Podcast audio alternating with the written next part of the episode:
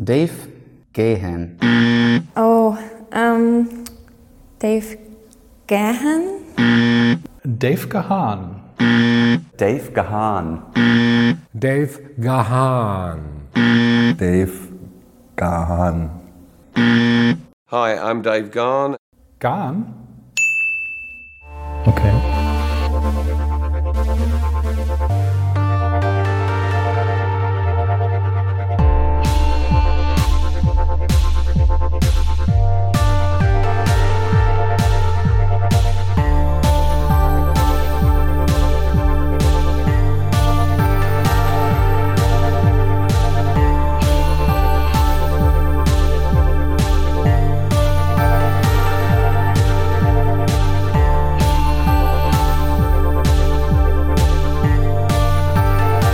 Est le visage incontournable de Dépêche Mode depuis 43 ans maintenant et à l'origine du nom du groupe. Interprète depuis si longtemps des chansons du parolier Martin Gore, il a su s'imposer en tant que compositeur et placer sa créativité avec le nom de Dépêche Mode. Par lui, je veux bien sûr parler de Dave Gahan, il est le sujet de notre émission d'aujourd'hui.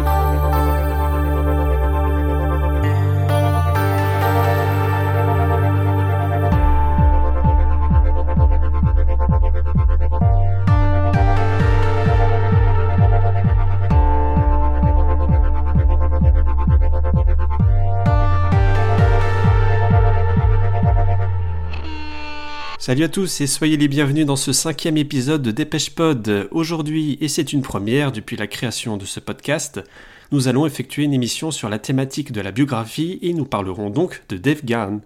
Pour cette émission, je suis accompagné de Philomena et de Johan. Bonsoir à tous les deux. Bonsoir. Bonsoir. Est-ce que vous allez bien? Très bien. Ça va et toi? Bah, Ça va bien. Donc je rappelle que vous pouvez, vous éditeurs, écouter cette émission sur toutes les plateformes de podcast comme sur YouTube et réagir sur nos réseaux sociaux, Facebook, X, ex-Twitter, Instagram et TikTok. Nouveauté également dans cette saison 2, c'est l'ouverture d'un serveur Discord pour vous, auditeurs. Le lien pour nous rejoindre est disponible sur notre page Acast.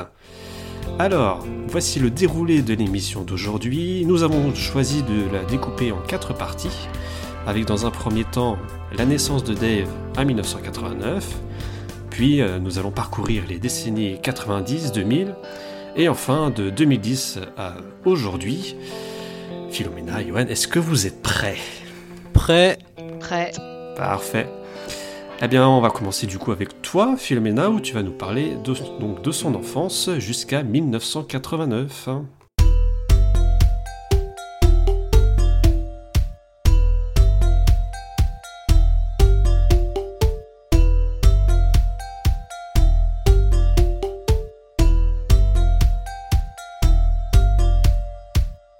Raconte-nous l'enfance de Dave.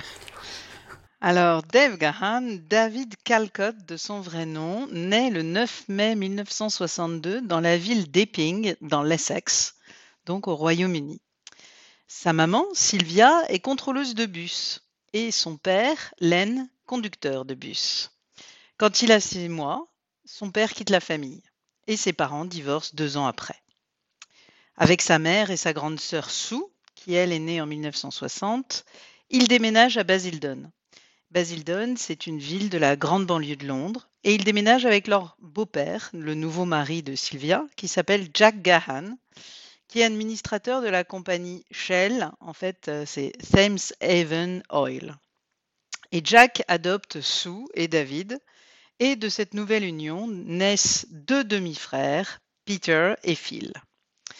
Jack Gahan, le beau-père de Dave, aime le jazz. Il joue du saxophone et de la clarinette dans un groupe. D'ailleurs, il y a peu de temps, euh, le demi-frère de Dave Gahan, Phil Gahan, a fait paraître sur son Insta un article de presse où l'on peut lire un portrait de Jack Gahan qui relate que la musique faisait déjà beaucoup partie de sa vie, même si c'était en amateur qu'il se produisait euh, à Basildon pour animer des soirées dansantes. Pendant son enfance, David a toujours eu l'impression que son beau-père, Jack Gahan, était son vrai père. Et c'est un vrai traumatisme quand celui-ci décède alors que Dave n'a que 9 ans. Il rencontre alors son vrai père, Len Calcott, qui ne fait que de brèves apparitions dans sa vie. C'est un adolescent turbulent. Il fait les 400 coups, il se saoule à l'adrénaline. Alors, il est à la Barstable School et il se fait tatouer dès l'âge de 14 ans, ce qui était vraiment assez rare à l'époque, même si à l'époque, euh, au Royaume-Uni, on se faisait un petit peu plus tatouer qu'en France. Il sèche les cours, il démarre un parcours de délinquant, il vole des voitures qu'il fait brûler un petit peu plus loin, il fait ce qu'on appelle du joyriding. Donc, c'est vraiment voler une voiture pour aller s'amuser avec. Il fait des tags sur les murs. Euh, voilà. Il passe en jugement devant le tribunal des mineurs à trois reprises et il se retrouve même en maison de redressement. Eh ouais, ça commence. eh voilà. Comme quoi, on peut arriver à tout. Il abandonne ses études à 16 ans et il racontera plus tard qu'il a fait de nombreux petits boulots, mis en rayon dans supermarché, il travaille dans une usine de, une usine de parfum. Voilà, il fait euh, une multitude de petits boulots. Et euh, son passé de délinquant le rattrape quand il postule pour un apprentissage dans la compagnie euh, North Thames Gas, où il est refusé. Et là, ça l'énerve tellement qu'il va saccager le centre de probation. Finalement, il se remet sur le droit chemin, il reprend des études et une formation en apprentissage de mise en place de vitrines et de design au Southend Art College, qui est par ailleurs fréquenté par Alison Moyette, qui est la chanteuse de Yazoo. Et là, je voulais faire un petit, une petite aparté sur, euh, sur le contexte. C'est vrai que dans toutes les biographies, on rappelle euh, le contexte de la ville de Basildon, euh, qui est très bien décrite, à la fois pour cette influence religieuse méthodiste qui était diffusée dans les écoles fréquentées par les membres du groupe, pour l'époque Thatcher de la désindustrialisation et du début du chômage de masse. Et puis Basildon est souvent appelée une cité dortoir, une commuter town de bricks et de glace, euh, faite de bâtiments modernes et de béton. À cette époque, Dave Gahan est un beer boy. Il traîne autour de la scène punk de Basildon. C'est un ami de Paul Redmond, un punk de Basildon, et il donne des coups de main comme ingénieur son et lumière. C'est le roadie du groupe The French Look. Côté vie privée, il est très jeune en couple avec Joan Fox, donc en 79, ils sont inséparables. En 1980, il rencontre Vince Clarke, qui avait fondé Composition of Sound avec Martin et Andrew. Tiens donc. Les voilà. en l'entendant entre deux portes chanter Heroes de David Bowie, Vince lui propose une audition et il est recruté après avoir chanté deux chansons de Vince Clarke et une de Brian Ferry. Vince Clarke voit tout de suite son potentiel de personne très sociable. Je cite, quelqu'un qui connaît du monde à Londres et à Southend, il fait venir des groupes de personnes autour de lui. C'est le frontman charismatique dont a besoin le groupe, qui tourne en collant le micro comme un patineur. Je cite encore. Et il fait sa première apparition sur scène avec le groupe à la Saint-Nicolas School Comprehensive. Les répétitions et les concerts s'enchaînent alors que Dave est encore à l'université et que Martin et Andrew travaillent encore à la banque. Ils se produisent au Crocs, qui est une scène vraiment incontournable de l'époque.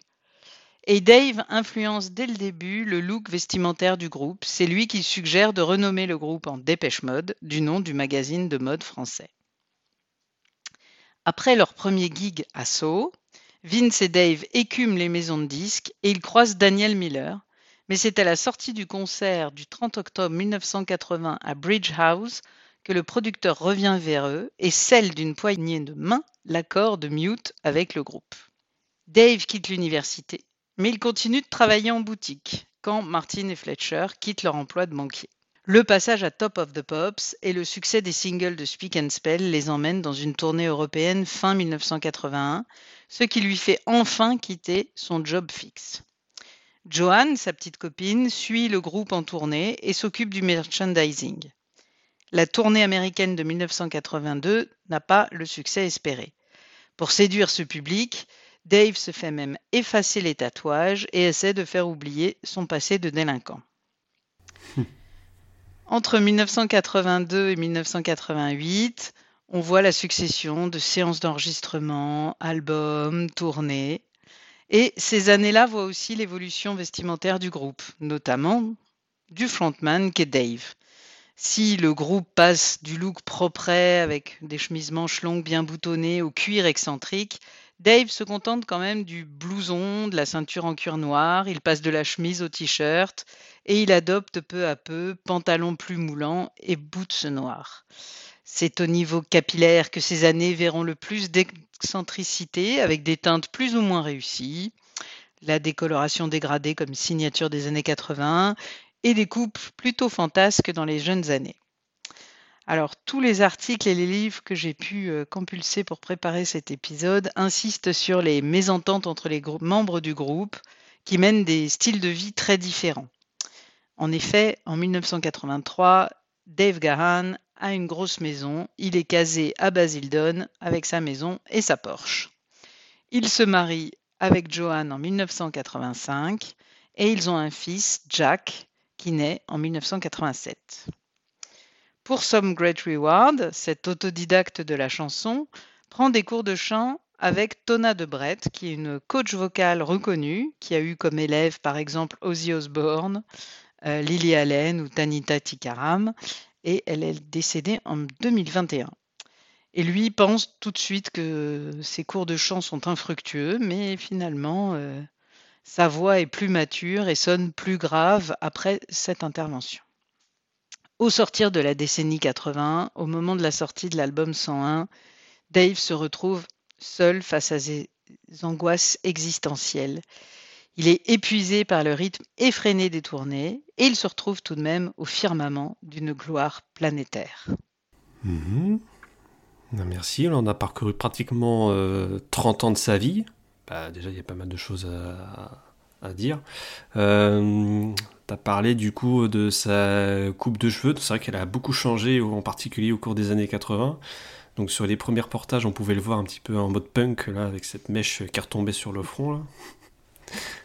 Qu'est-ce qui vous, alors de votre côté, juste comme ça, là, est-ce qu'il euh, y a une coupe de cheveux que, vous pensez qui lui, allait, qui lui allait le mieux euh, au cours de ces années 80 ah, celle sur en a changé. Celle sur 101, elle était bien. Avec la petite mèche devant, là. Donc, euh, cheveux noirs, et puis oui, cette manière de d'orienter les cheveux d'un côté, et puis cette mèche qui retombe sur le, ah, ça, Lui allait, ça lui allait trop bien, ça. Le classique, en fait. ouais. la coupe en brosse. La brosse. Toi, Philomena? Oui, pareil. Pareil, je déteste quand il est en blond euh, peroxydé. Là, je trouve que ça lui va pas du tout. Ah, le pire, c'est quand il avait fait le blond aux cheveux et à la barbe aussi. Ouais. Mm. Ça, c'était affreux. Ah oui, c'est vrai qu'à un moment donné, il avait les cheveux blond peroxydés, une barbe noire. ouais. Et toi, Nardan? Euh, Je vais pas me faire des amis là. J'aimais assez bien, alors c'était vraiment plutôt cheveux courts, donc c'est euh, quand euh, la coupe qu'il pouvait avoir plutôt dans le clip euh, It's Called a Heart. T'es blond, mais pas trop, que, les mèches, quoi. Ouais, ça allait, ça. Ça allait. C'est vrai que pendant la tournée Some Great Reward, il avait, je sais pas, il avait, trouvé l'idée de se coiffer les cheveux. Ça faisait, je sais pas, une espèce de proue de bateau devant. il y avait du volume. Hein. ouais. ouais, des interviews et tout. Mais qu'est-ce que c'est que cette coupe Voilà. Voilà, voilà. Qu'est-ce qu'on peut dire d'autre C'est quand même jeunesse assez mouvementée. Il y a quand même un gros parcours et une belle rédemption. Hmm, déjà. Une belle rédemption. Déjà. On voit, enfin, ça, fait bizarre parce que du coup, euh, quand on voit dans les premières dates de concert en 82, il y a souvent une vidéo de bonne qualité là qui, qui circule sur Internet. Euh, on a l'impression que c'est un jeune homme tout gentil avec sa, son pantalon, sa, sa, chemise là. Alors qu'en fait, non. Il a quand même passé délinquant. Euh, mineur déjà, il passe devant le tribunal pour enfants, pour mineur. Euh, il dit quand même sacré caractère. Hein. Bon, c'était courant à l'époque. Non, mais on ne sait pas ce qui se passe entre euh, ce passé délinquant et puis tout d'un coup, euh, il reprend les études, il se met en apprentissage. Euh, est-ce que c'est peut-être la copine aussi qui a un petit peu stabilisé tout ça. C'est ça. C'est possible. Ok. Est-ce que vous, avez des remarques sur ce qui a été dit par Philomena Du tout. Bien. C'était très bien. Eh ben merci Philomena. On va passer du coup à la... Cette fois-ci, on a passé 30 ans. Bah là, on aura sans doute beaucoup plus de choses à dire. Donc on va raccourcir le temps. euh, à- on va réduire ça à une décennie. Et quelle décennie? C'est la décennie des années 90.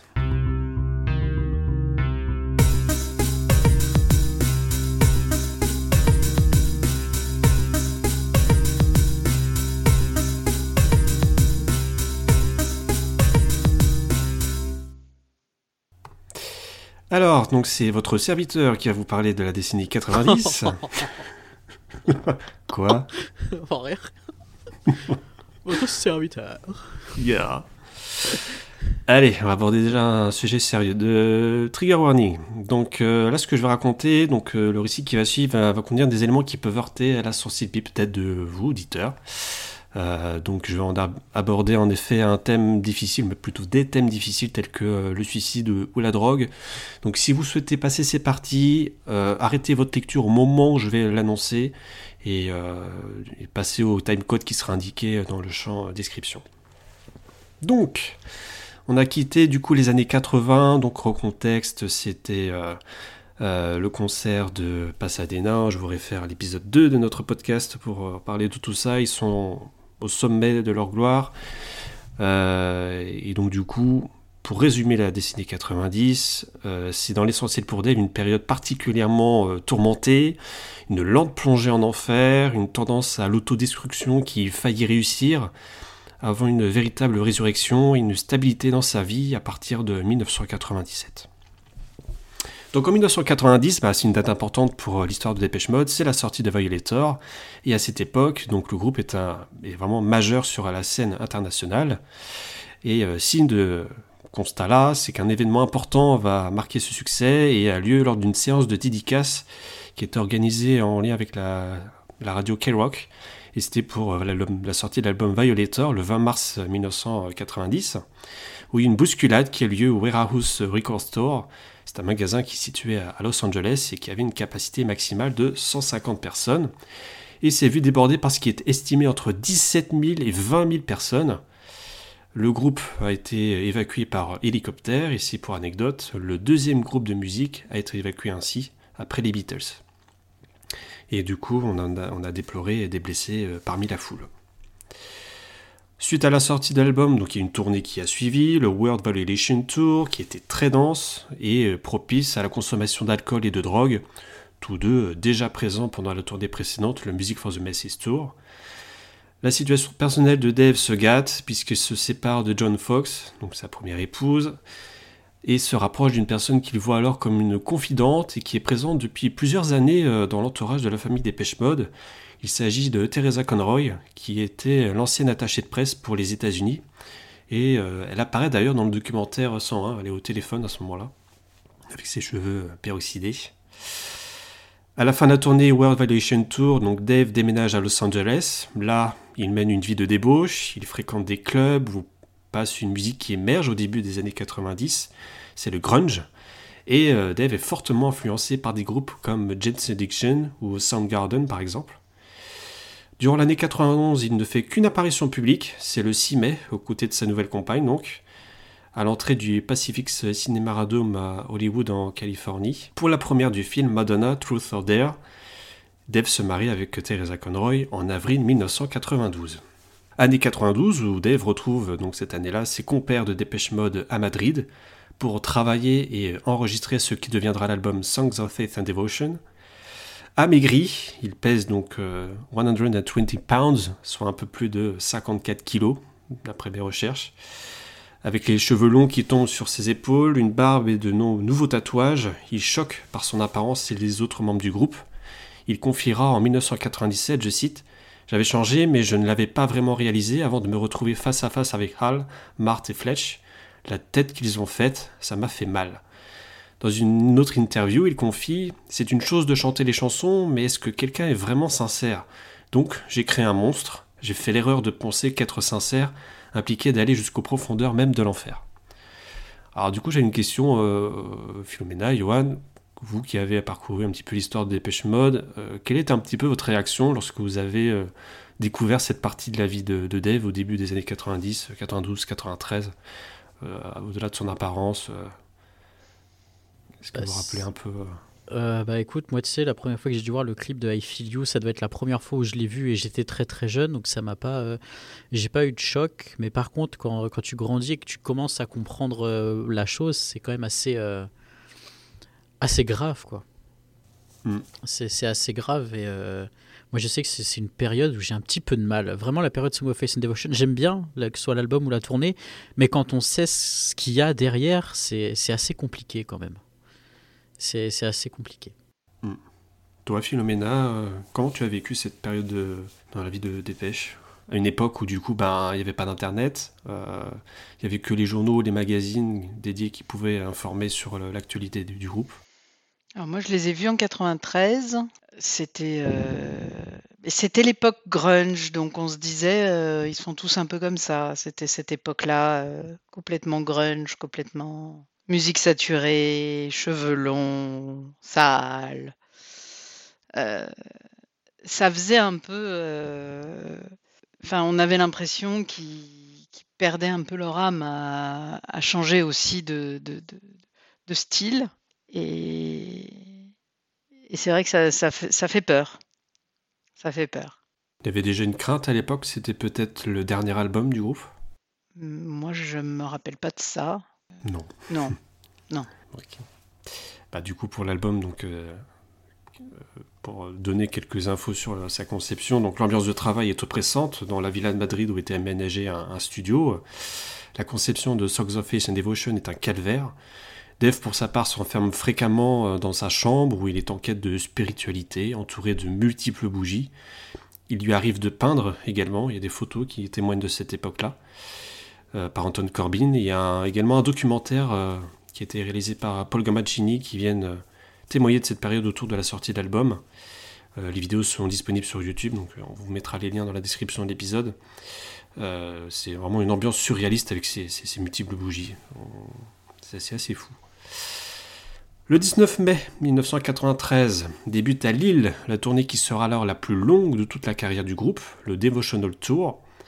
Dave exerce sur scène des gimmicks euh, dignes des plus grandes rockstars, ce qu'il cherche à être. Il dira euh, durant le concert de Stockholm le 29 mai 1993 I got a pair of scissors, I'm not cutting my fucking hair, so get over it. Ce qu'on peut traduire par J'ai une paire de ciseaux, je ne coupe pas mes putains de cheveux, alors oublie ça. C'est sans doute euh, en réaction à des gens dans la foule, euh, peut-être des panneaux euh, qui euh, lui incitaient à se couper les cheveux. Euh, Dave s'exerce au stage diving, diving, qui consiste à se jeter euh, sur les spectateurs euh, depuis la scène. On peut le voir d'ailleurs dans la vidéo Devotional. C'est un exercice excessivement périlleux à la fois pour le chanteur et les spectateurs, car les blessures sont fréquentes et même parfois mortelles. Pendant le concert du 8 octobre 1993 à la Nouvelle-Orléans, Dave fait en backstage une crise cardiaque, sans doute d'une overdose, alors qu'il doit remonter sur scène pour interpréter le rappel.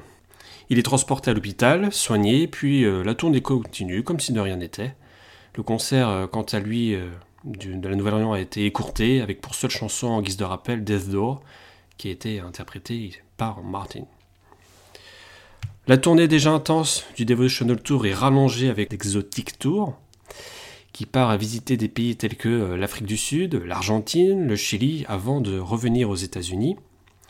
La tournée se termine le 8 juillet à Indianapolis, aux États-Unis donc, où Dave effectue un dernier stage diving, mais se loupe car euh, il heurte la barrière qui euh, sépare la scène des spectateurs et il est porté ensuite par le public vers la scène.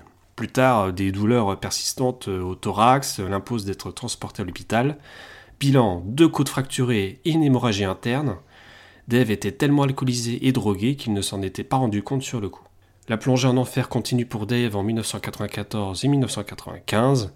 Il continue de se droguer, mais s'efforce de rester clean dans les moments où il prend en charge son fils Jack, donc la garde partagée. Euh, malgré ses efforts, il est contraint à Noël 94 d'aller en cure de désintoxication alors qu'il assurait la garde de Jack. Lorsqu'Alan Wilder décide de quitter le groupe le 1er juin 1995, Alan appelle Dave, mais ce dernier est absent, il ne répond pas au téléphone. Alan envoie alors un fax, mais les événements liés à Dépêche Mode semblent être loin de Dave. Alan et Dave s'entendaient pourtant euh, très bien. Euh, Dave sera le seul par ailleurs par la suite à garder le contact, un, contact régulier avec euh, Alan Wilder après, son départ. Donc là j'ai passé donc à une petite séquence trigger warning, donc si vous souhaitez passer, arrêtez la lecture dès maintenant et allez consulter le, le timecode un peu plus loin. Donc Dave fait une tentative de suicide le 17 août 1995, tentative que lui-même qualifiera plus d'appel à l'aide. Il se taille les veines et manque de peu de mourir, vidé de son sang. Ces approches multiples de la mort vont donner à Dave un surnom, The Cat, comme du coup les sept vies du chat. Entre-temps, Martin Gore se compose déjà les chansons pour le nouvel album de Dépêche Mode, mais les sessions d'enregistrement s'avèrent laborieuses. L'addiction de Dave à l'héroïne le rend incapable de chanter. Certaines sessions d'enregistrement prenaient un temps incroyablement long, à l'image de ce qui est décrit euh, dans le documentaire de la réédition euh, collector d'Ultra, avec la chanson euh, Sister of Night, qui est le fruit en fait de plusieurs sessions d'enregistrement, et allant même jusqu'à reconstruire syllabe par syllabe la voix de Dave. Martin, donc agacé par le manque d'amélioration et d'implication du chanteur, lui conseille de rentrer à LA pour reprendre des cours de chant. Alors prendre des cours, oui, mais se rendre à Los Angeles, c'est vraiment une bonne idée? Qu'est-ce que vous pensez d'ailleurs de la réaction de Martin euh, Parce que du coup, il y a eu, je crois c'est dans le documentaire aussi, c'était, il, a pu se montrer peut-être un peu, un peu égoïste. Est-ce que c'était euh, un peu votre opinion aussi ou euh, pour vous c'était juste d'essayer de voilà de d'essayer de faire rendre compte à Dave de sa situation et essayer de voilà de le faire rendre meilleur? Je sais pas, parce que Martin, il est pas non plus complètement clair à la même époque, donc euh, je suis pas sûr que Hmm. euh, lui, il, il est, il est à ce moment-là, il est accro à sa bouteille d'alcool, donc euh, Ouais. Et toi, Yoann, qu'est-ce que t'en penses? Bah, je suis un peu d'accord avec Philomena, mais euh, bon, il y a aussi le fait, il s'inquiète pour son ami aussi. Je veux dire, euh, même si c'est vrai que lui, il est pas mieux, on va dire voilà, il s'inquiète quand même euh, de voilà de, de, de son état et tout. Et je pense que ça a inquiété euh, tous tous les membres du groupe. Donc je pense que oui et non, tu vois. oui et non. En espérant qu'il ait pas juste fait ça pour euh, Dépêche Mode et qu'il qu'il- qu'il s'inquiétait voilà, vraiment pour Dave, tu vois. Ouais, c'est- pour ça que je posais la question, parce Ouais. que j'ai pu voir, alors je sais plus exactement, qu'il aurait pu se montrer un petit peu. euh, Bah, justement- qu'il pensait qu'à l'album et puis pas, pas forcément à Dave. Quoi. Ah, Justement, ça avait été cité ça dans un livre. Ça avait été cité où euh, justement il revenait sur ça et Dave avait clairement cité mais euh, est-ce qu'il croit qu'il est mieux lui à, à boire des bières tous les soirs quoi Mm. Ok, Toi, t'en, t'en penses quoi de ça? Euh, ben, c'est un, c'est un petit peu en- ambigu. C'est vrai qu'on a tendance à penser qu'il s'inquiéterait réellement pour son ami. euh, voilà, on ose, à peine, on ose à peine imaginer l'ambiance qu'il peut y avoir en studio. Surtout lorsque Dave est incapable de sortir euh, euh, des sons de, sa voix. Euh, après, voilà, comme je disais, je posais la question est-ce que c'était bien intelligent de faire, d'inviter Dave à retourner à LA pour prendre des cours, sachant pertinemment que c'est là-bas qu'il va se fournir en, en drogue? Voilà. Bah, dans la, Après, je pense euh, qu'à à, à n'importe quel endroit, il aurait, euh, il aurait pu s'en fournir des drogues, mais d'un côté, il a choisi aussi de s'impliquer dans l'album. Il a accepté de le faire, donc Mm. faut, fallait aussi qu'il donne du sien. Je veux dire, Martin, s'il s'embête euh, à faire des chansons et tout ça, et que bah, Dave s'y engage, mais de l'autre côté ne fait rien, euh, voilà, ça peut se comprendre aussi, quoi, que Martin soit agacé. On peut comprendre, quand même. Je pense qu'il y a des torts des deux côtés. Oui, oui, clairement. Voilà, des deux côtés. Autre trigger warning, donc si vous ne souhaitez pas écouter ce qui suit, je vous invite à nouveau à consulter le timecode. Au plus mal, dans la nuit du 28 mai 1996, Dave s'injecte une dose de speedball, un puissant cocktail de drogue. Il est pris en charge par les secours in extremis et sera déclaré mort pendant deux minutes. Dave entend un des ambulanciers dire Je crois qu'on l'a perdu. Il revient cependant à lui comme ressuscité. Il est soigné puis le 30 juillet 1996 est jugé car il était en possession de drogue. Il a un an de mise à l'épreuve. S'il est arrêté de nouveau en possession de drogue, c'est la prison. La rédemption débute. Il déménage à New York, loin de Los Angeles donc, où la tentation de replonger serait trop forte. Les sessions de travail pour l'album Ultra reprennent peu à peu. Il sort euh, l'album le 14 avril 1997. La situation du groupe étant encore fragile, ils décident d'un commun accord de ne pas repartir en tournée. Seuls deux petits concerts seront donnés, un à Londres et l'autre à Los Angeles. Ce seront des ultra parties. On entend d'ailleurs quelques enregistrements qui ont été pressés sur les, disques des singles de- en lien avec Ultra. Il faut attendre 1998 et la parution de The Singles 86-98 pour que le groupe décide d'effectuer une tournée. Dave est là un véritable revenant, il prend plaisir, même s'il est nerveux, à être sur scène, il a repris une attitude plus posée, ce qui était assez spectaculaire par rapport aux excentricités qu'il avait lors du Devotional Tour. Il a retrouvé une apparence qu'il pouvait avoir à la fin des années 80, donc fini les cheveux longs et le bouc, une métamorphose une nouvelle fois, mais dans le bon sens. Il a confié le fait que le concert fini, pas d'after-concert pour lui, il se rendait directement dans sa chambre d'hôtel pour regarder la télé et dormir. La tournée euh, The Singles Tour a duré 4 mois, de septembre à décembre 1998, avec un démarrage en Europe, puis euh, s'est poursuivi en Amérique du Nord. Bah, du coup, cette tournée, elle a tout juste 25 ans. Euh, pareil, une petite réaction. il y a des vidéos de bonne qualité qui circulent sur le Singles Tour. Qu'est-ce que vous en avez pensé? Personnellement, en tout cas, si je devais me donner mon avis, c'est bluffant la métamorphose qu'il y a. C'est-à-dire, au-delà de l'apparence physique, on voit quelqu'un qui est beaucoup plus posé, apaisé. On sent qu'il est vraiment dans, euh, dans la retenue, il veut pas trop euh, se donner, enfin il se donne sur scène quand même. On est très très très loin de ce qu'il a pu faire euh, auparavant, quatre années auparavant, pendant l'autre tournée. Je pense que vous êtes d'accord avec moi, c'était quand même assez bluffant. Bah, totalement. T'as t'as assisté, toi, à un des concerts de cette tournée-là, Philomène? Non, non, non. C'est une tournée que je n'ai pas faite.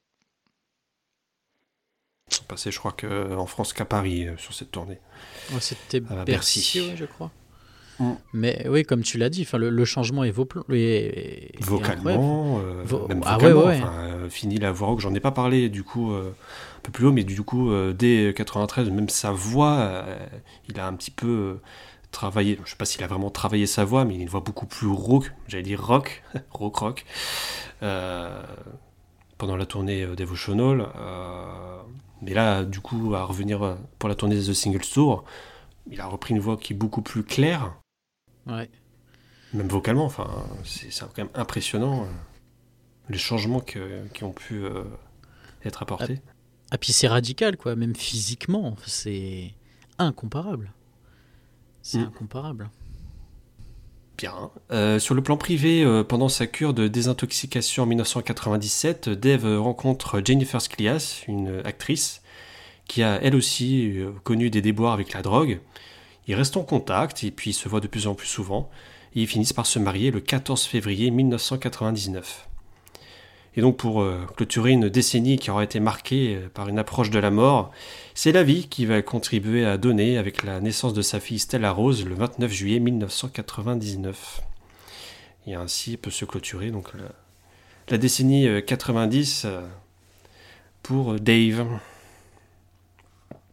Est-ce que vous souhaitiez apporter une anecdote, une remarque supplémentaire?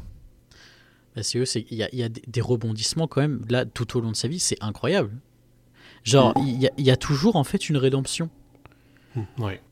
Il, y a, il il arrive toujours à remonter, c'est c'est impressionnant, quoi. C'est admirable. C'est c'est admirable. Je sais que c'est quelque chose qui m'avait marqué moi quand j'avais un petit peu euh, euh, déjà lu des livres sur le groupe, je m'étais un petit peu renseigné, je me dis c'est incroyable quand même. Ce mec Ah est ouais. un revenant, c'est Oui. vraiment purement un revenant. hein. C'est d'être passé si près de la mort et puis revenir euh, transformé comme ça euh, en mieux. Bah, c'est ça. Il arrive toujours à faire mieux et. euh, C'est c'est impressionnant, quoi. C'est impressionnant. Je conseille vraiment la lecture du livre d'Anton Corbin, euh, donc ACDM, donc qui reprend des photos de 1981 à mi- à 2018. Et euh, du coup, ça, ça retranscrit très bien euh, cette période-là. Il y a des photos, elles sont assez marquantes. Quand on voit un Dave Gahan vraiment amaigri, euh, sans doute pendant les sessions d'enregistrement sur, euh, pour Songs of Faith and Devotion à la guitare.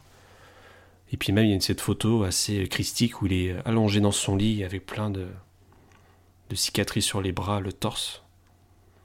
Euh, c'est assez, ouais, c'est assez perturbant. Est-ce qu'on peut continuer et passer au nouveau millénaire, euh, à la décennie 2000 Donc, Je, parcourir je pense que- 2000 à 2009 bah, je pense que oui, ça doit être faisable. hein. Yoann, t'es prêt? Oh bah oui, hein. On y va, c'est parti. allez.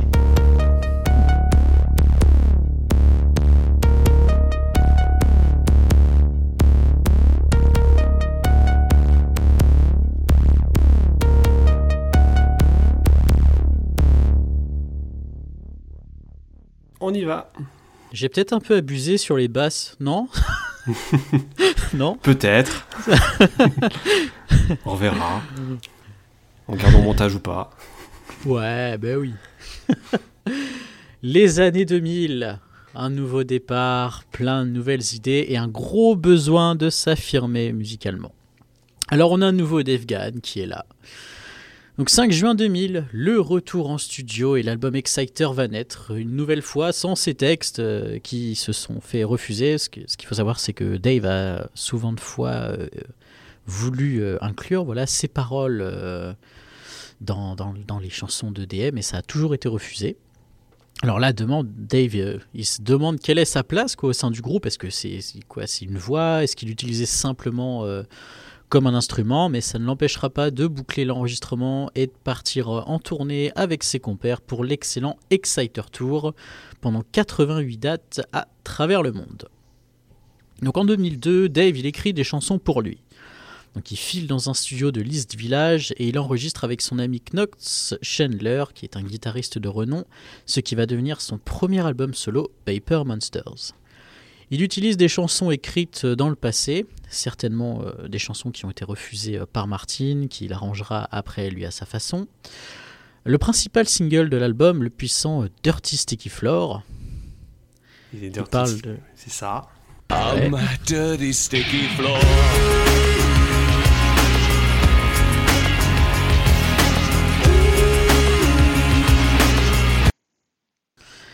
Voilà, donc c'est une chanson qui parle de sa tentative de suicide et il a cité J'avais ces deux énormes statuettes dans mon appartement de Santa Monica, The Tin Man and the Cowardly Lion. Ils étaient à peu près mes seuls compagnons, ils me parlaient. The Tin Man était le pire, c'était la paranoïa complète. Je marchais dans mon appartement avec mon 38 chargé à l'arrière de mon pantalon.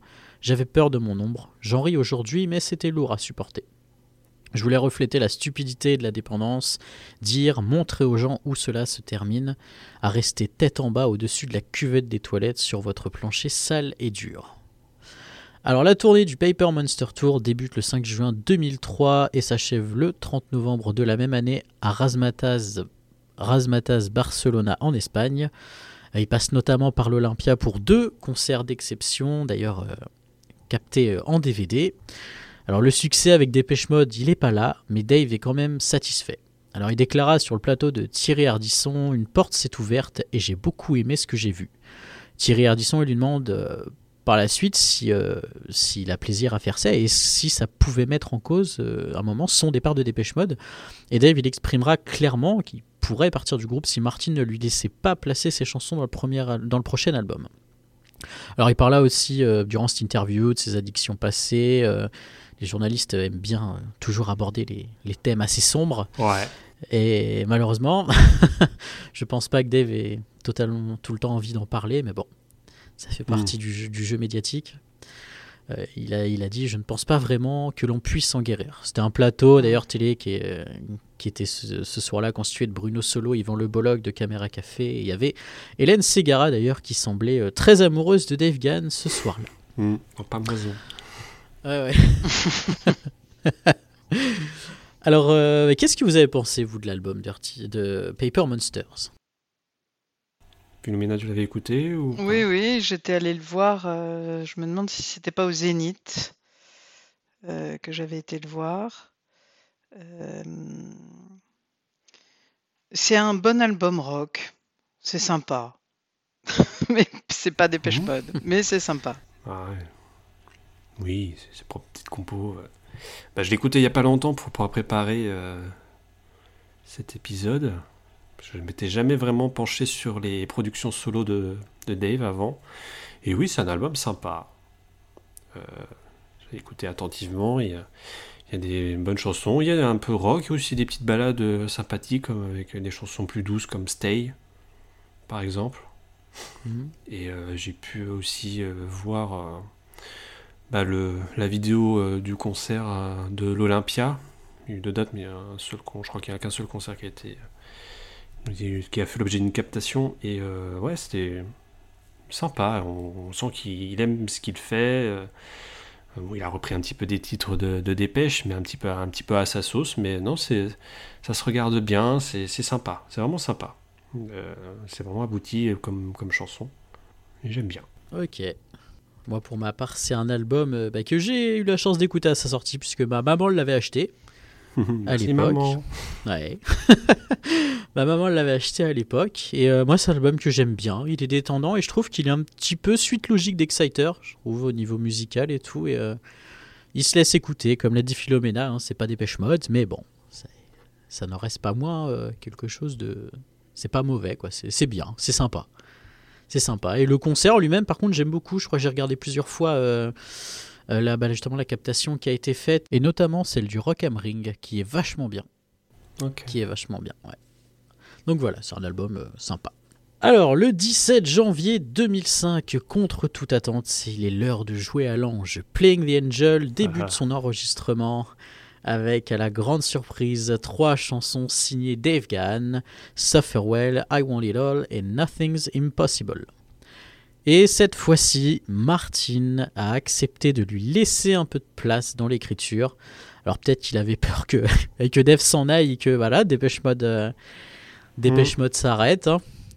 Donc il y a encore des tensions qui sont euh, présentes euh, au niveau créatif, mais l'album, voilà, il, il, se, il se fera, il se fera quand même. Alors petit passage à vie, Playing the Angel, vous en pensez quoi? Ah, Ah, bah, c'est mais- c'est un super album, euh, Playing the Angel. Mm. Ah ouais, Ah j'aime, j'aime entendre ça. Nothing's Impossible, pour moi, c'est une des chansons, enfin, même avec Surfowell, hein, euh, Surfowell était un single évident. Mais euh, voilà, ces trois chansons-là, elles ont été interprétées à un moment ou à un autre en concert. Donc, euh, Dave a aussi, euh, outre euh, le fait que ça apparaisse euh, sur un album, bah, il a voulu aussi euh, les faire jouer euh, sur scène. Mais c'est vraiment des bons titres. hein. Enfin, voilà. Ah, très très très bon. Mais Je sais pas si les phases B, Dave en a comp- composé. Free, qu'est-ce qu'il y avait Newborn. d'autre? Newborn, je sais plus. Newborn, ouais. Ah, Je pourrais pas te dire. Je pourrais pas. Peut-être qu'il y en a je- eu plus. Bah, il y a eu, ouais, Free, Newborn, Better Days aussi, je crois. Oui, Better Days, oui. Better Days, il me semble. hein, Ouais. Du coup, voilà, voilà, Pink Angel, hein. très très bon album. Mon préféré pour ma part. Tout à fait euh, objectif. Et oui, c'est- pour moi, c'est le meilleur. c'est le meilleur. Alors, la même année, donc en 2005, Dave Gann et Alison Mozart, qui est une chanteuse, jouent les mannequins en devenant les égéries du styliste suédois John Lindenberg. Voilà, que pensez-vous du styliste suédois John Lindenberg Euh, Un avis, quelque chose Et Eh bien, un avis tout à fait tranché, puisque je ne connais pas du tout. Ah bah c'est un styliste suédois, voilà. Merci. de rien.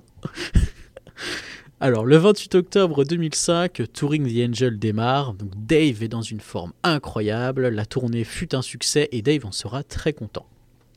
La tournée, évidemment, c'est un carton. Est-ce qu'il y a une tournée de Dépêche Mode qui n'a pas marché d'ailleurs? Je ne pense pas. Alors, elle s'achève le 1er août 2006 et il est temps de prendre des vacances et de plancher sur un nouveau projet solo.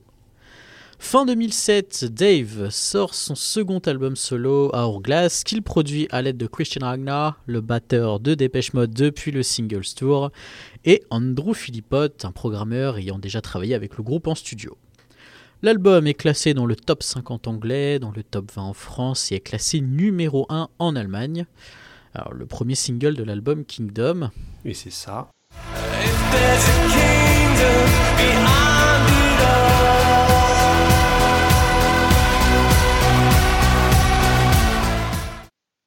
Génial cette chanson. Mm. Ouais. Elle est trop bien. J'aime. Ah ouais.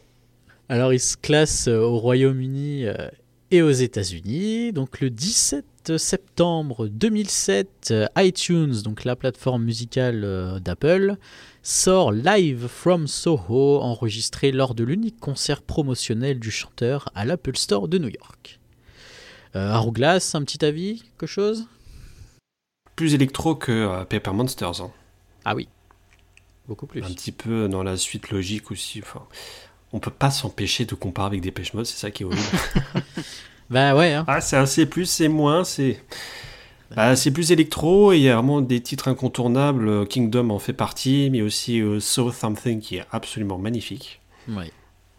Mélange de guitare, de solo de guitare, et puis des, des violons, tout ça. Super titre. Ouais. Pareil, j'ai écouté là pour, euh, pour l'épisode et j'ai vraiment bien aimé. euh, Il y a même les paroles qui sont écrites en manuscrit là dans, dans, le, petit- dans le petit livret. Ouais, donc après, ouais, très électro. Très bien. Toi, Philomena Ouais, j'ai bien aimé aussi. Ouais. Mais voilà, c'est quelque chose que je vais pas écouter euh, forcément dans dans le temps. Dommage qu'il n'y ait pas eu de tournée. euh. Oui. Après, Même des petits concerts. Et tu vois, c'est un truc de fou. Tu prends les albums de Martin, il manque la voix de Dave. Tu prends les albums de Dave, il manque la musique de Martin derrière. hmm, c'est Il terrible. n'y a, pas- y a pas à dire, mais ouais. Hein. Les deux se complètent. Hein. C'est Ah l'alchimie. c'est une, di- une diade. C'est ça. DM. Une diade. DM. Diam. Dave Martin. Ah oui, d'accord, ouais. Elle est pas mal, elle est pas mal. Alors en 2008, Dépêche Mode entre en studio pour enregistrer son douzième album Sounds of the Universe, qui est un des meilleurs. Gann écrira à nouveau trois morceaux pour l'album, All to Feed, Come Back et My The Way The Truth Is, et fera une première collaboration avec Martin Gore sur la phase B du single Wrong Oh Well. Gann composera la musique tandis que Gore écrira les paroles.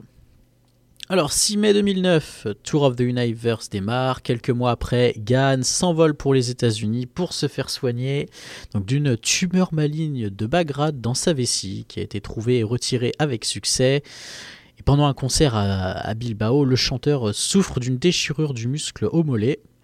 Euh, Lors d'un concert à Seattle, il subit quelques problèmes aux cordes vocales. Malgré quelques concerts annulés, Dave revient.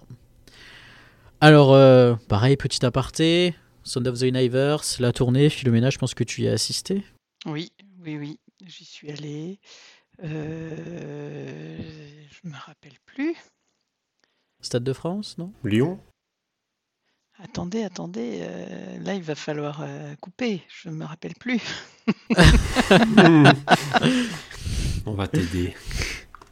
En Je crois que tu nous avais dit Lyon, mais je je de- c'était pas bien. Je devrais partager. Oui, cette salle est euh, terrible. Euh, il faut que je retrouve mon, mon fichier là tout de suite. Parce que C'est le hall, le hall Tony Garnier? Là, le Tony Garnier n'allait jamais là-bas. N'allait jamais là-bas. Oui, ils n'y vont plus maintenant, ils vont dans les stades maintenant. Bah ouais. Oui, mais en, en hiver, c'est possible, on sait jamais. Bon, ils ont qu'à prendre leurs Euh, écharpes à 55 euros. hein, bah oui, hein. Alors, euh, pendant la tournée Tour of the Universe, ils ont fait euh, Stade de France le 27 juin, 28 juin, Nancy. Attends, attends, attends, je vais trouver. Je vais, faut, je- faut que je retrouve. euh, faut que je retrouve. Les archives. C'est exactement ça. J'ai mon fichier, mais qu'est-ce que j'ai fait de mon fichier? J'ai un fichier avec tous mes, toutes mes. On va mettre une musique d'ascenseur. Non, on non, non, non, non, non, non, non, non, non, non, non. Windows XP démarre, veuillez patienter. Dum, dum, dum, dum, dum, dum. Tudum. Ça y est, j'y La base virale VPS Ah, a été mise à voilà, jour. voilà, voilà, voilà, voilà, voilà, voilà. Tour of the Universe, j'y suis. Euh, J'étais le 27 juin 2009 au Stade de France, le 6 juillet 2009 à Carcassonne. Euh, je suis allé le 15 décembre 2009 à Londres et le 19 janvier 2010 à Bercy. Et tu t'en rappelais plus. tu avais oublié. Est-ce- C'était lequel le meilleur concert? Des quatre? Ouais. Bon, pas, pas Lyon, mais. Il n'y avait pas Lyon, du coup, Lyon c'était pour Touring the Angel. Euh, Dommage. Je vais manger. Ah si, 23 novembre. Euh, je dirais le O2 parce que c'est vrai que le O2 à Londres, euh, c'est particulier de voir un concert euh, avec des gens qui, qui connaissent bien les paroles, surtout pour ce- ce- celui-là où en France, à part des gens qui criaient wrong dans mes oreilles, j'ai- c'était difficile ça. Euh, O2. le O2 euh, à Londres, c'était une expérience incroyable. Ouais. C'est une grande salle? Oui, c'est une grande salle. Ouais. Et- Toi, Enardan, Son of the Universe? Euh, Attention. on aura l'occasion, sans aucun doute, Oui. de détailler cet album dans un épisode ultérieur, n'est-ce pas? Bien sûr, j'espère. Mais oui. Euh, Comeback et Miles Away sont des bonnes chansons, mais en live. Euh, J'ai j'ai du mal avec la version studio. Je sais pas pourquoi. Tu vas me vexer. Je sais, je sais. On a beaucoup parlé en off, mais euh, Ouais. euh, non, non, ce ce sont des bonnes chansons. hein. Je, je dis pas euh, Comeback qui a été euh, joué en, en- avec un orchestre philharmonique pour le concert. Tu en- je crois que tu en parler là, juste après de Tout à fait. Royal Albert Hall à Tout Londres. à fait. Mais euh, génial, cette chanson en live est très bien. Les arrangements Ah oui. font que la chanson est rendue meilleure. Ah bah, euh, là, Comeback par et contre- Miles pour moi, ce sont vraiment Oui. deux titres forts de l'album Sounds of Universe. Il faut vraiment en donner au même titre que, que Wrong. Mais niveau euh, arrangement studio, je les trouve fades. Ouais. Mais bah, je suis d'accord avec toi. Par contre, c'est vrai qu'en live, ça déboîte. Mm. En live, c'est terrible. Ouais. Bien, mer- mer- merci pour ces petits avis. Oh bah de rien. hein. Oh bah, oui. Plaisir. hein. Ah, il pique mes répliques. Ah, il pique mes répliques.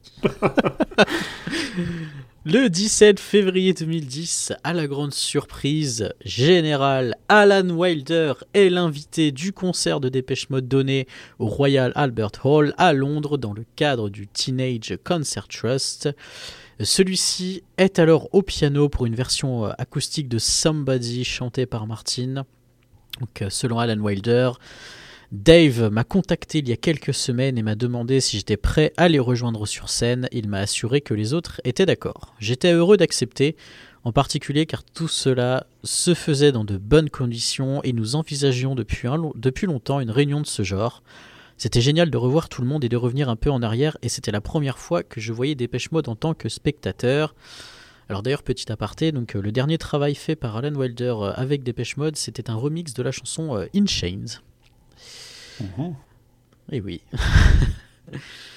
Donc voilà, encore, euh, encore une, une décennie de, de passé, avec voilà des hauts, des, des problèmes de santé encore, débat Ouais. aussi. hein. Mais Mais, c'est- euh, C'est la voilà. décennie de l'affirmation, on va dire, Ouais, je pense en le. tant le- qu'artiste euh, ouais. indépendant. La, la, c'est la, la maturité quoi qui commence à, à- Mm. à arriver. Ouais, Et euh, voilà, le, le besoin de savoir vraiment ce qu'on qu'on a envie et tout. Et euh, à ce qu'on voit, il avait toujours envie de dépêche mode. Donc euh, voilà, des hauts, des bas, mais toujours, toujours autant de, de talent. Bah, très bien. D'autres réactions sur ce qui a été dit là sur la décennie 2010 Bah moi c'est un peu spécial parce que c'est bah, la décennie que j'ai connue. Tu vois. Oui, aussi. ouais bah ouais, hein, c'est c'est bah tu vois c'est nous c'est no- notre notre période dépêche mode quoi. tu tu l'as vécu, tu l'as vécu bah ouais hein, c'est c'est notre époque. c'est euh, c'est c'est notre génération euh, à nous deux donc euh, tu tu tu l'as vécu comment toi cette génération Philomena? Ben, moi, j'étais toujours à fond, vu que tu vois que j'étais déjà. euh, je Oui, me, je c'est me pas faisais faux. déjà des tournées. euh, Oui, quelques, quelques dates pendant le Tour of the Universe. hein. Quelques-unes. Bon, pas beaucoup. hein. quelques dates, euh, y compris à l'étranger. Euh, Ah non, mais c'était c'était une bonne période encore. Ouais. Musicalement, il y a beaucoup d'évolutions, c'est- c'est ultra intéressant quoi. Et, euh, et voilà. Si, si vous deviez classer votre album préféré de cette décennie entre Exciter, Playing the Angel et Sound of the Universe? Bah, Playing the Angel, hein, de toute façon. Ouais, Playing the Angel aussi. ouais, bah oui. Et Philomena, si tu devais retenir euh, une tournée? Un ou, ou même un concert Moi, pour moi, c'est l'Exciter Tour. Ouais, Parce que je les ai quittés en 1993 euh, au Devotional Tour et je ne les ai revus que à l'Exciter Tour.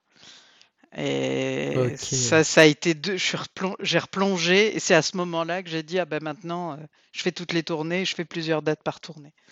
Donc ouais, Ouais. c'est l'Exciter Tour. Ok. Ah, très bonne tournée, l'Exciter Tour d'ailleurs. Très bon concert. Mm. Très bon concert. Découvert d'ailleurs récemment euh, qu'il existait en VHS. One Night in Paris. Ouais, ouais, ouais. Je savais pas du tout, il existe en VHS et aussi en format UMD sur la console PSP. Ouais. Je ne savais pas du tout ça. C'est intéressant. Sur, bah, c'est les partenariats avec Sony Music qui font ça. Et bah, merci à vous pour votre, vos réactions sur, euh, sur cette partie. Merci à toi. Oh bah de rien. Ah bah, de rien. It's, it's my job. On passe à la décennie suivante et même un peu plus, puisqu'on va aller jusqu'à aujourd'hui. Donc le 3 On va octobre. parler donc de 2010 à aujourd'hui.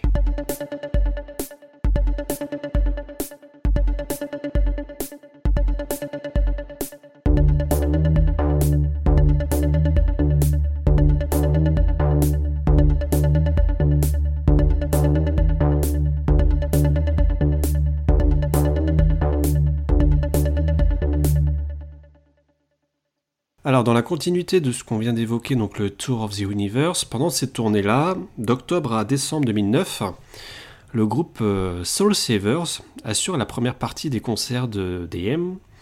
Dave Gahan rencontre à cette occasion Rich Machin et Ian Glover, qui sont euh, deux producteurs britanniques. Dave Gahan euh, propose une collaboration dans le sens d'une chanson, mais c'est au final tout un album qui sera composé. The Light, The Dead Sea sort le 21 mai 2012. C'est un album qui sonne très blues, une influence que Dave affectionne tout particulièrement pendant cette décennie 2010. Et euh, ça s'appliquera pour le futur album de DM. Vous l'aviez écouté euh, cet album-là, The Light, The Dead Sea? Ouais. Voilà, merci. Euh, fin. Bah ouais. Ouais, c'est pas du tout le même style, c'est vraiment Ah non. euh, Ah non. Ah non. style crooner. euh, Voilà, c'est c'est pas du tout la même ambiance. Ah non, Pas du tout, non. du tout. Bien. On va pas insister. Hein. Euh, Mais moi, je l'ai- 2012. je, moi, je Oui. l'ai je l'ai vu euh, en concert, c'est- c'est c'est bien, c'est agréable, mais c'est vraiment, euh, c'est un, c'est un crooner sur scène. Mais est-ce que, euh, genre, quand il est, euh, toi qui as eu la chance de le voir, euh, genre, sur les, des moments solo, il est toujours pareil au niveau de ses mimiques? Ou est-ce qu'il a plus de retenue Oui, ou- il, est- il y a plus de retenue, c'est moins, c'est- il, il court moins, et puis euh, il est habillé un petit peu plus classe. euh, et voilà, Ouais. c'est c'est plus euh, des mouvements euh, comme il fait parfois euh, avec les bras là en danse, mais c'est c'est- c'est moins rock de toute façon. Ouais. Fin 2012, Dave apparaît dans une publicité pour promouvoir la Golf 7ème génération de la marque Volkswagen. On y entend le morceau People are People qui est décliné sous plusieurs styles de musique différents metal, blues, ballade. Je me souviens un peu de cette pub. Il apparaissait à la toute fin Oui. Ouais, au volant, bien sûr. Ah bah oui. 2013, ou plutôt 2012, Dépêche Mode est de retour en studio de mars à octobre 2012 pour enregistrer leur euh, 13e album, Delta Machine. Sur cet album, trois titres composés par Gann sont retenus, Secret to the End, Broken et Should Be Higher. Cette dernière chanson euh, sort d'ailleurs en single avec un vidéoclip du live qui est paru sur YouTube. Euh, Dave produit par ailleurs deux autres chansons, Happens All the Time et All That's Mine.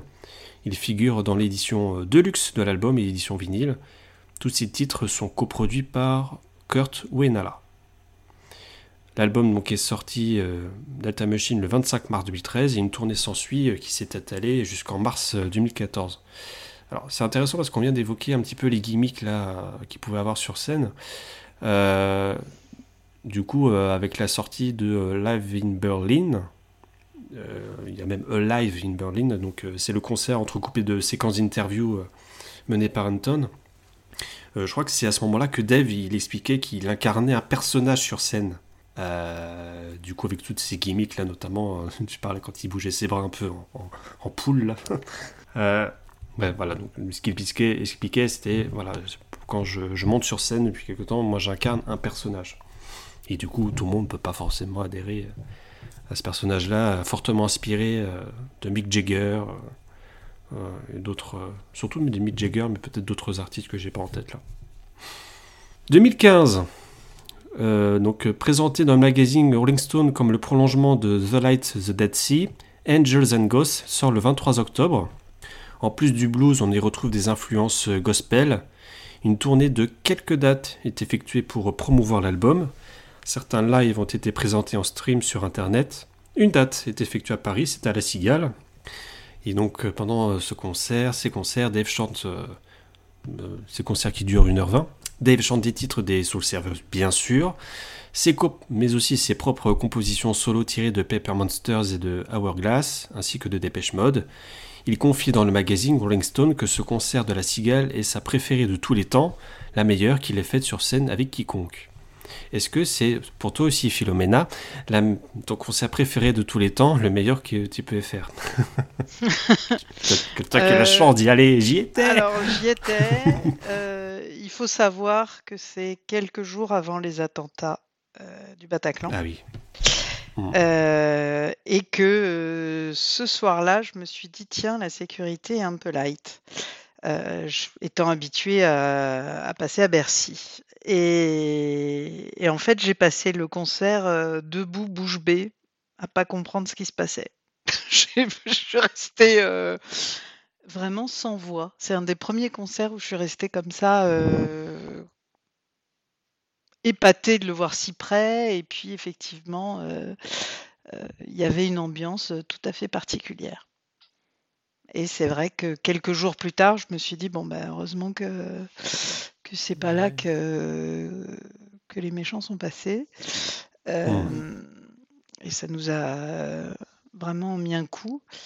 Euh, mais ouais, c'est un concert magnifique. C'est un concert, euh, mais plein d'émotions. C'est pas le meilleur concert. de- Ouais, émotionnellement, et puis une toute petite salle, vraiment intimiste, et puis que des, que des, que des connaisseurs, parce que euh, bah, il y a que les gens qui connaissent de- le nom de l'artiste qui, qui ont, qui ont pris leur place.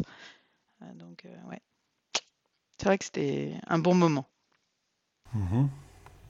Angel and His Ghost, est-ce que vous l'avez écouté Ouais. Hmm? J'ai bien aimé, surtout le, mon titre préféré, c'est bah, le premier single, je crois. C'est euh, du coup euh, euh, All of This and Nothing, Ouais. Très, ouais, très très bonne chanson ça. avec un, un clip et tout qui était sorti à l'époque, euh, qui m'avait marqué. Mm. Mm. Il est assez court, il n'y a pas beaucoup de titres hein, dessus. Je crois que ça dure un peu plus de 35 minutes. C'est vraiment pas, pas long. C'est presque un, un hippie. 2016. On passe à 2016, donc est marqué euh, par le Brexit et l'arrivée de Trump à la présidence des États-Unis. Euh, tous ces événements vont influencer Dave sur ses compositions, au même titre que Martin Gore, qui lui aussi vit aux États-Unis, mais à, Santa Barbara. Dave signe trois chansons pour l'album Spirit, donc euh, Cover Me, Poison Heart et No More. Il co-signe avec Martin Gore You Move. Cover Me, lui, est sorti en single avec un, un vidéoclip réalisé par Anton. Mais c'est un autre événement qui va particulièrement marquer Dave, c'est euh, la disparition de David Bowie, son idole. Il confie lors de son interview en avril 2017 pour Linkstone avoir pleuré. J'avais vu les infos, mais c'est seulement quand ma femme euh, m'a dit qu'il était mort que j'ai fondu en larmes. Et j'ai senti un manque infini. DM décide de rendre hommage à David Bowie en publiant sur leur chaîne YouTube une reprise de la chanson euh, Heroes, chanson qui est, on l'a dit, profondément liée à l'histoire du groupe à ses tout débuts. 2017 donc, sort l'album Spirit, le 17 mars exactement, et la tournée qui suivit, donc le Global Spirit Tour, a été très longue. Elle s'étale donc de mars 2017 où DM fait quelques dates dans des petites salles, jusqu'au 25 juillet 2018 au Valbühne de Berlin. Euh, cette tournée est à ce jour la plus longue qu'ait fait le groupe, dépassant même le Devotional Exotic Tour.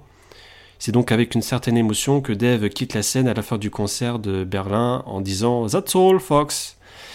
Des accolades appuyées furent euh, immortalisées en photo, notamment avec euh, Martin Gore.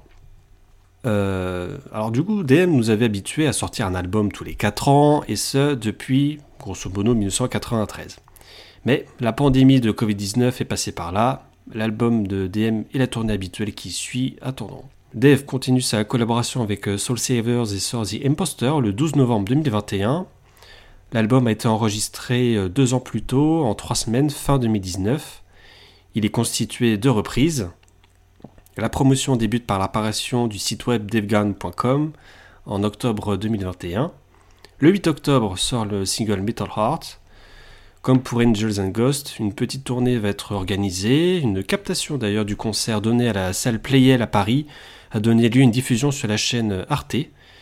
Euh, le concert reprend quelques titres de Dépêche Mode tels que John the Revelator et Personal Jesus. Est-ce que vous avez vu un petit peu euh, des streams de, ce- de- de ces concerts-là qui ont été donnés Quelques-uns, est-ce que vous en avez vu ou pas Du tout? Moi, j'ai regardé cela, bah, la diffusion d'Arte. C'était très beau. Oui, l'intro, hein, je crois, euh, Ouais. très Surtout belle. le John the Revelator, qui est génial dans cette Mm. version. Moi, j'y étais. Phénoménal, non Ouais, si, si. Encore C'est pas vrai Si, si, Tiens donc. J'ai des photos. Euh, on était masqués euh, à la salle Playel, qui est un endroit magique. Les chansons, j'ai trouvé que les chansons de Dépêche Mode avec beaucoup de basses, elles avaient du mal à passer. Euh, en revanche, toutes les chansons euh, juste euh, toutes simples, euh, toutes celles de Imposter, elles étaient vraiment parfaites pour la salle. On entendait sa voix d'une pureté incroyable. Hmm. Bah, voilà ce qu'on pouvait dire du coup. Euh, à moins qu'il y ait d'autres réactions euh, de 2010 à 2021, donc une décennie, un peu plus même. Et donc, euh, Johan, tu vas parler de bah, 2022. Bah ouais, hein. 2022, la préparation de Memento Mori. Donc il y a des idées arrivent, Dave euh, fredonne euh, une mélodie dans sa tête lorsqu'il marche sur la plage. Cette chanson deviendra d'ailleurs Speak to Me. Donc Dave euh, envoie Sur quelques démos. Oui, c'est ce qui avait été dit sur la- dans la rue et sur la plage.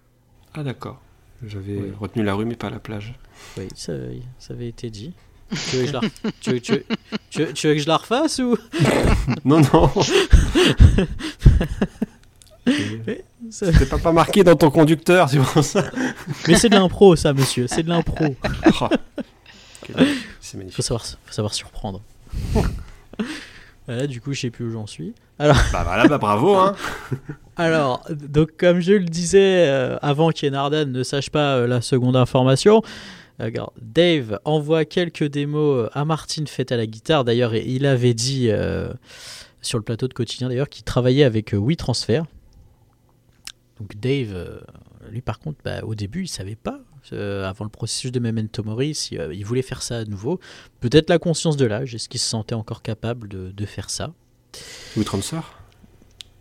Non, Il savait pas s'il voulait utiliser WeTransfer? Non, non. Oh. Arrête la tourtelle J'ai rien J'ai le gosier sec d'ailleurs Moi aussi, ça c'est comment ça Alors, 2022, euh, voilà, marqué euh, par le, le décès bah, d'Andy Fletcher, de Fletch. Watch Another Angel Die, regardez euh, un autre ange mourir.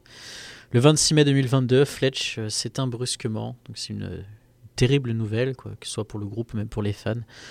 euh, qui fera que bah, la question de faire euh, un nouvel album ne se posera plus et Dave déclara Nous avions déjà enregistré beaucoup de choses et Fletch n'avait rien écouté. Mais oui, quand vous créez quelque chose, ce qui arrive dans votre vie se retrouve forcément dedans. Il est très présent dans cet album, d'une certaine manière. Je pense que j'ai chanté pour lui inconsciemment. Fletch a toujours protégé Martin. Il était sa voix auprès de moi.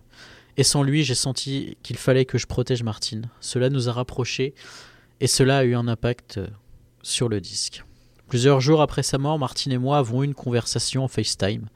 Nous, de- nous devions aller à Santa Barbara, en Californie aux États-Unis, pour poursuivre l'enregistrement. Et euh, Martin m'a dit Nous allons continuer, n'est-ce pas? Et je lui ai répondu Oui, bien sûr. Nous étions d'accord, nous devions finir cet album ensemble. Et nous avons pris l'avion pour Santa Barbara. Sans Fletch, tout était différent. C'était dur. J'ai souvent pensé à lui pendant l'enregistrement. On partageait le même hôtel et il avait coutume de se mettre à sa fenêtre pour fumer. Certains matins, j'avais l'impression de, de sentir encore cette odeur, c'est fou. La chanson Ghost Again parle de cela, et elle était pourtant écrite av- avant sa disparition. C'est ça qui est ouf, c'est que toute cette thématique-là elle a été faite, en fait, avant de son, son décès et ça a rejoint tout ça. c'est dingue. C'est dingue. Et du coup, ça a marqué eh bien, un rapprochement entre, entre Dave et Martin. Donc, comme expliqué, euh, la, la mort de Fletch nous a rapprochés. Il n'y a jamais eu de problème entre Dave et moi, donc ça c'est Martin. Mais nous étions distants l'un envers l'autre. Fletch, c'était le plus sociable d'entre nous. Quand nous avions une conférence de presse à donner, des gens à rencontrer, c'est toujours lui qui brisait la glace, nous laissant Dave et moi conforta- confortablement au second plan. Désormais, chaque décision est à prendre ensemble. On doit donc davantage se parler. Nous n'avions jamais fait de FaceTime auparavant, et maintenant cela nous arrive juste pour prendre des nouvelles l'un de l'autre. Euh, Dave y déclara aussi Fletch n'était pas celui qui amenait une partie de, de synthé ou une ligne de basse, mais il faisait partie du collectif, de ceux qui ensemble font fonctionner Dépêche Mode. Depuis 30 ans, son rôle a évolué. Il était principalement le soutien de Martin, de ses idées, de ses chansons. Il était sa voix parfois aussi. Mais sa présence physique aussi était importante. Désormais, nous allons de- devoir découvrir une nouvelle manière de fonctionner à deux. C'est un nouveau chapitre qui s'ouvre. Donc, enregistrement de Memento Mori. Donc, l'ambiance, elle est bonne. La collaboration euh, amicale et débute. Et d'ailleurs, Dave et Martin signeront ensemble la chanson Wagging Tongue. Voilà, deux frères euh, longtemps éloignés qui se retrouvent pour enregistrer bah, ce qui sera euh, l'un de leurs plus grands succès termes d'album. Donc 2022, conférence à Berlin, On the Road Again. L'album se faisait attendre, du moins son annonce, et il est temps de reprendre le chemin de la promo. Euh, Dave, aux côtés de Martin, annonce la sortie de l'album Memento Mori, et ça marquera bah, d'ailleurs la première apparition publique euh, de Dépêche Mode lors d'une promo comme ça, euh, sans Andrew Fletcher. Donc 2023, sortie de Memento Mori, l'album est disponible. Euh, Dave, ouais, ouais, ouais. bah ouais, hein, c'était cool. Dave sera présent sur de nombreux plateaux télé avec Martin pour des interviews ainsi que pour quelques prestations live, notamment en France avec euh, Taratata et Quotidien, qui sont deux excellentes performances, surtout celle de Taratata. Euh, il est en forme et il répond sans difficulté aux questions sur le décès d'Andy. Et là, on, on rentre dans, la dernière partie, la- l'actuelle tournée qui fait un carton dans le monde entier, le Memento Mori Tour. Dave, une nouvelle fois, gigantesque sur scène. C'est difficile de croire qu'il est dans la soixantaine, parce qu'il a toujours, euh, son énergie folle. C'est un monstre de scène. Il y a beaucoup d'échanges avec Martin. C'est un homme talentueux qui aura bravé énormément de choses tout au long de sa vie. Mais aujourd'hui, il est toujours là pour notre plus grand plaisir et on espère évidemment que ça continuera encore longtemps. Bah oui, hein. Ouais. Quelle vie quand même. Ouais. 60 ans, mais plus. 60 ans, ouais. C'est beau. hein. Ouais. C'est beau tout ce qu'il a parcouru quand même. Ouais, voilà, on a parcouru donc euh, toute sa vie. euh, on se rend compte un petit peu de tout son parcours euh, Ouais. avant, pendant des pêches, à, à côté de des pêches, et puis maintenant, voilà, c'est- l'histoire continue. Quand tu vois qu'aujourd'hui, tu as des artistes, là, euh, ils font deux albums, euh, ils sont en dépression, ils savent plus quoi faire, et tu as lui qui a traversé euh, 40 ans sans s'arrêter. Mm. C'est fou. C'est fou. Eh bien, on a terminé du coup euh, la partie euh, biographie. Alors, il faut savoir que euh, Dave a également participé à diverses collaborations. Donc, sous la forme d'une seule chanson. On va faire un, petit, un petit listing rapidement. Donc, euh, le, la première, euh, le premier projet, on va dire, solo entre guillemets, date de 1997 avec la chanson Song for Europe. Donc, c'est euh, Tribute to Roxy Music.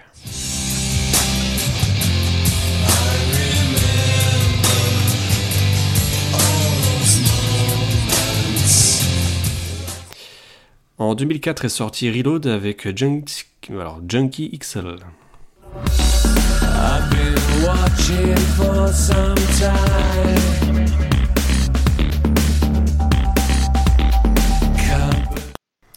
Nostalgia avec Mirror, c'est sorti en 2008. It's a feeling like nostalgia keeps me turning back to. Friars de- avec Visitors, c'est en 2009. I'm of sickness. I think I need your help tonight. Stone. Donc là, il joue plutôt euh, les chœurs. Logans avec Sixto, c'est sorti en 2012. The soldiers garden in vain, they all drop each one unnamed. On a ensuite euh, Here I Wait avec le groupe euh, Nulp's Voice, c'est sorti en 2017.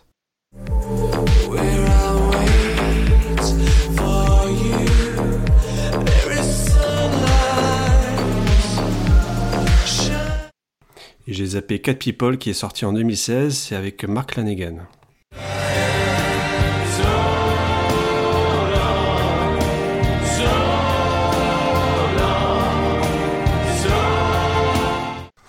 Une collaboration est sortie avec Goldfrapp sur le titre Ocean, c'est sorti en 2018. Every time I think of you, I see the dark, I hear their hooves. Le titre Shock Color avec le groupe Humanist est sorti en 2020.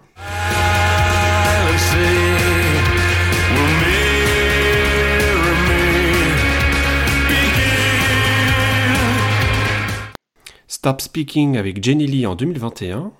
Stop speaking to me that way. I know what I'm doing. Nothing Else Matters figure sur l'album The Metallica Blacklist et est sorti en 2021, septembre. Nothing else matters.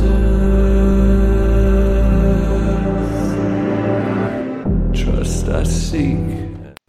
Autre, tri- autre titre euh, Does That Hurt avec Oli, O-L-I, peut-être que ça se prononcera comme ça, en 2021. It's not over, you can't tell. Come away to wishing.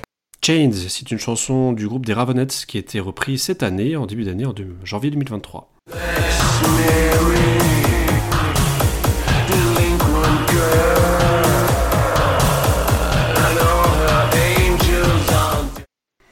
On en a parlé du coup dans les actualités du mois de septembre 2023, donc une collaboration avec la Jeffrey Pierce Sessions Project, le titre Mother of Earth. Oh, my dark-eyed friend, I'm recalling you again. Et enfin est sorti un mini-album, un EP, donc euh, sorti en collaboration avec Kurt Wenala que je mentionnais un peu plus tôt, qui a pour nom Manuscript et qui est un petit peu un- un- une manière de, de parler. C'est pas c'est pas chanté, ce sont des, des mots qui sont prononcés sur une fond de musique assez euh, électro. Euh, parmi les titres que je viens de passer d'extrait, alors on- je remettrai les liens dans la description de l'épisode. Est-ce qu'il y en a que vous avez écouté ou pas du tout?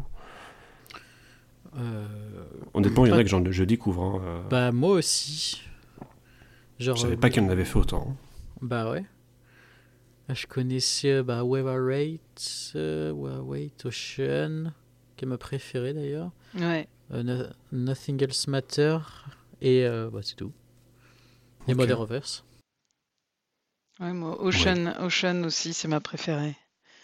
Mais euh, oui, Where I Wait, Logan's. Et Song for Europe aussi. Ah, tu la connaissais? Oui, oui. Non, on l'a découvert il y a pas très longtemps celle-là. Pareil. Bah, à part euh, Choc Collar, euh, honnêtement, les autres, euh, je connaissais pas. Et puis, bien Ah ouais. sûr, Mother of Earth, mais c'est beaucoup plus récent. Ah ouais, même euh, Null Plus Void, tu la connaissais pas? Non, du tout. Ok. Euh, non. J'ai vraiment découvert là en préparant l'épisode. Ok. Donc voilà, une petite liste là, euh, avec tous les titres qu'il y a, je pense qu'il y en a un peu plus d'une heure là. De... Ah ouais, c'est un peu Le mon titre. pays.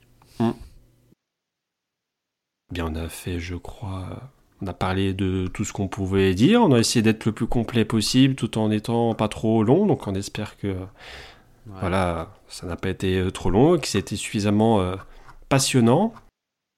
Est-ce que Eh vous oui. souhaitiez euh, apporter euh, autre chose, une réaction, la réaction, je sais pas, un, un retour sur la préparation de cet épisode? Qu'est-ce que ça vous a appris? Des choses que vous avez appris des- Qu'est-ce Ah que bah vous oui. retenez Énormément de choses. hein. Moi, c'est surtout sur la partie de, de Philomena où j'ai appris sur euh, vraiment tout l'avant des pêche mode.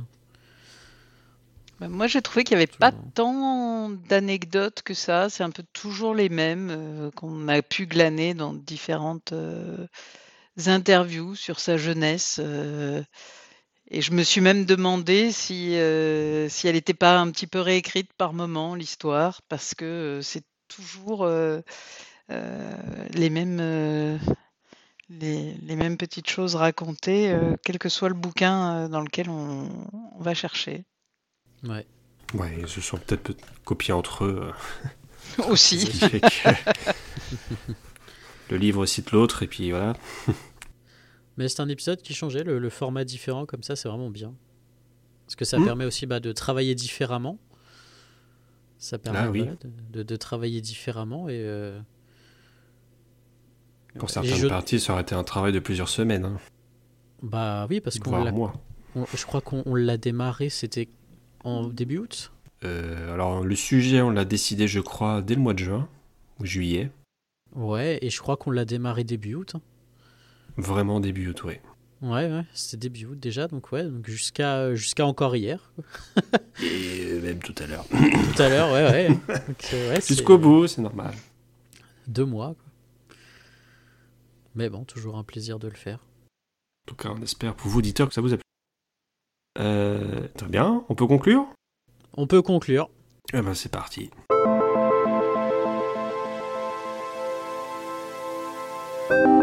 C'est donc la fin de ce cinquième épisode. Merci à vous de l'avoir écouté. Venez commenter sur les réseaux sociaux. Les liens sont présents sur la page du podcast. Venez également, et c'est nouveau, nous rejoindre sur le Discord. Le lien est dans la bio de notre page Acast. Donc venez discuter donc euh, entre auditeurs et bien sûr avec l'équipe de Dépêche Pod. On sera vraiment super content de pouvoir échanger avec vous. Merci à vous deux, Philomena et Johan, pour avoir euh, participé et préparé cette émission. Merci à toi. Merci, bah ouais. Merci à vous. Euh, nous recherchons euh, deux personnes toujours pour intégrer l'équipe de ce podcast. Donc si vous souhaitez faire partie de l'équipe, vous pouvez répondre sur nos pages. Donc ça consiste à préparer euh, et enregistrer les épisodes. Donc venez, voilà, si vous avez du temps à nous accorder, si vous êtes passionné comme nous, venez nous rejoindre. On sera ravis de, vous accueillir. Dans le prochain épisode, nous parlerons d'une chanson emblématique du groupe Never Let Me Down Again. Vous saurez tout, absolument tout sur ce titre incontournable dans la discographie de Dépêche Mode. Bye bye tout le monde Au revoir. Bye bye.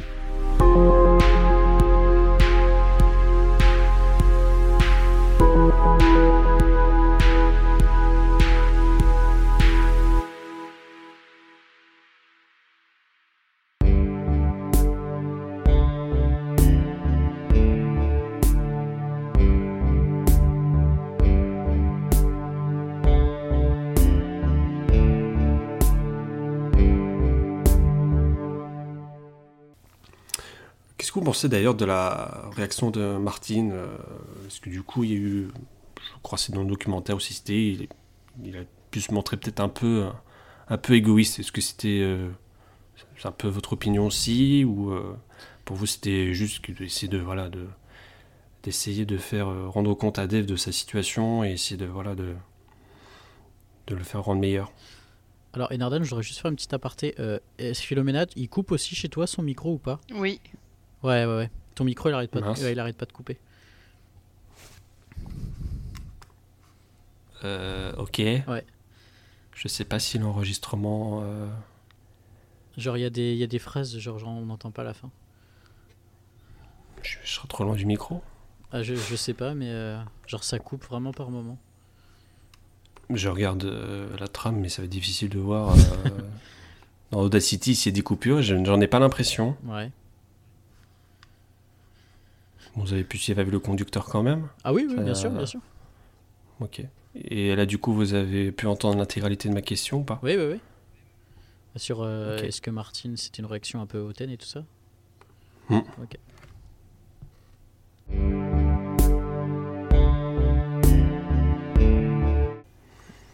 Et Enardan, ton micro, il coupe énormément.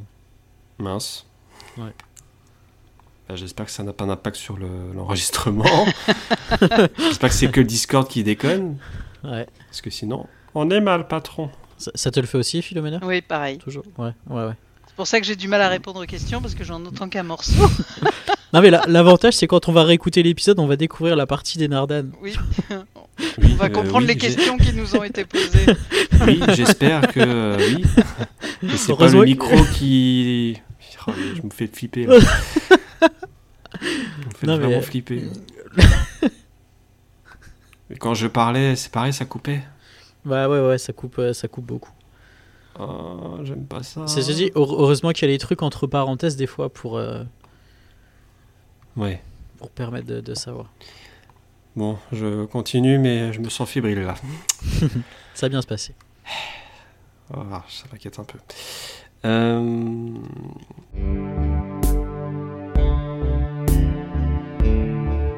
Il est soigné, puis le 30 juillet 1996 est jugé car il était en possession, s'il était en possession de drogue. Euh, non, je la refais. la refais. Il est soigné, puis le 30 juillet 1996 est jugé car il était en possession de drogue.